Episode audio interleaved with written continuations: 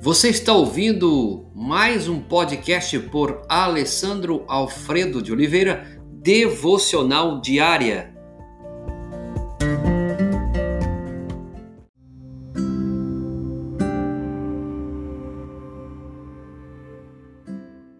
Como ser realmente ouvido?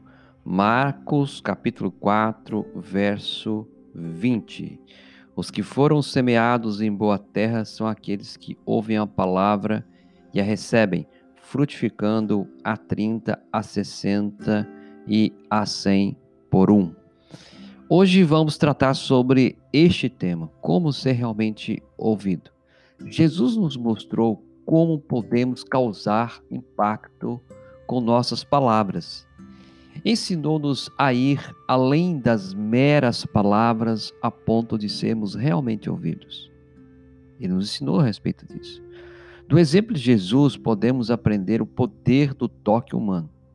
Há algo no toque sincero, na mão ou no ombro de uma pessoa que transmite a seguinte ideia: estamos juntos nisso. Nunca subestime o poder do toque humano. O toque é um método de comunicação poderoso que pode ser usado e interpretado de forma equivocada. Não estamos falando de um toque forçado e falso, o tipo de toque que faz é, se sentir como se um largato estivesse passando pelo seu braço. Estamos falando de um toque genuíno de bondade, de amor, de sinceridade, Jesus tinha o toque certo, porque ele realmente se importava com todas as pessoas que encontrava. Jesus, com frequência, usou perguntas para desafiar o pensamento das pessoas e para encaminhar a vida delas numa direção diferente.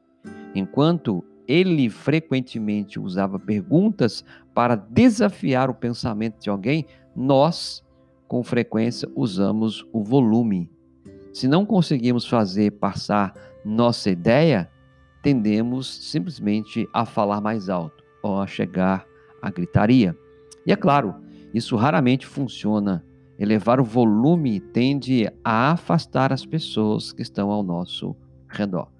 E se você olhar hoje, diante dessas circunstâncias que enfrentamos, dessa pandemia, o toque foi algo tirado de nós. Você quer ajudar alguém a enxergar o que ainda não conseguiu ver? Pinte um quadro, porque se quer que a pessoa realmente enxergue algo, ela precisa de uma figura. O maior exemplo do uso que Jesus faz de figura para transmitir verdades espirituais está em suas parábolas. Uma ovelha que se afasta do rebanho, uma moeda perdida, um filho que se foi achado, lá em Lucas 15, a semente plantada, o joio no campo de trigo, o fermento na massa, Mateus 13. Em repetidas figuras, ele nos mostrou o coração de Deus. Para reabrir canais de comunicação, alguém precisa mudar canais. Uma figura tem o poder de fazê-lo, tem o poder de nos fazer enxergar coisas de uma nova maneira. Jesus ensina-nos o que fazer quando sentimos que não estamos sendo ouvidos.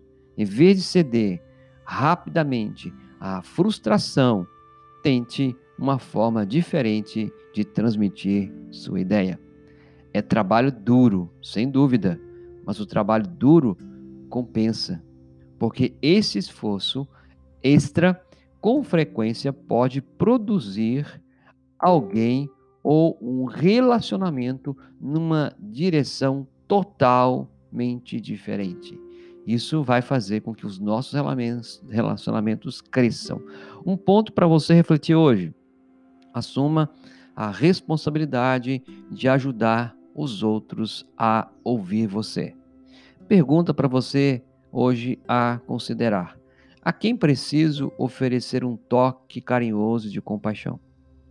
Para quem uma pergunta bem formulada poderia resultar em mudanças necessárias? Em que situações preciso usar figuras para transmitir verdades que não consigo transmitir ainda?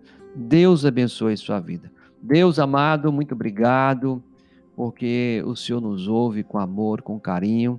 Também, Senhor, nos ajude a cada dia é, que possamos também falar e saber ser ouvido. Ajuda-nos, ó Pai. A tua palavra nos fala claramente que temos que aprender a falar corretamente, mas também aprender a ouvir. Ó Senhor, nos ensina a comunicar bem, a falar com as pessoas aquilo que realmente queremos transmitir com transparência, com sinceridade, com verdade. Ajuda-nos, ó Pai, em nossa, em nossa comunicação. Ajuda esse homem, essa mulher, essa família a viver bem essas palavras. É o que pedimos, agradecidos em nome de Jesus. Amém.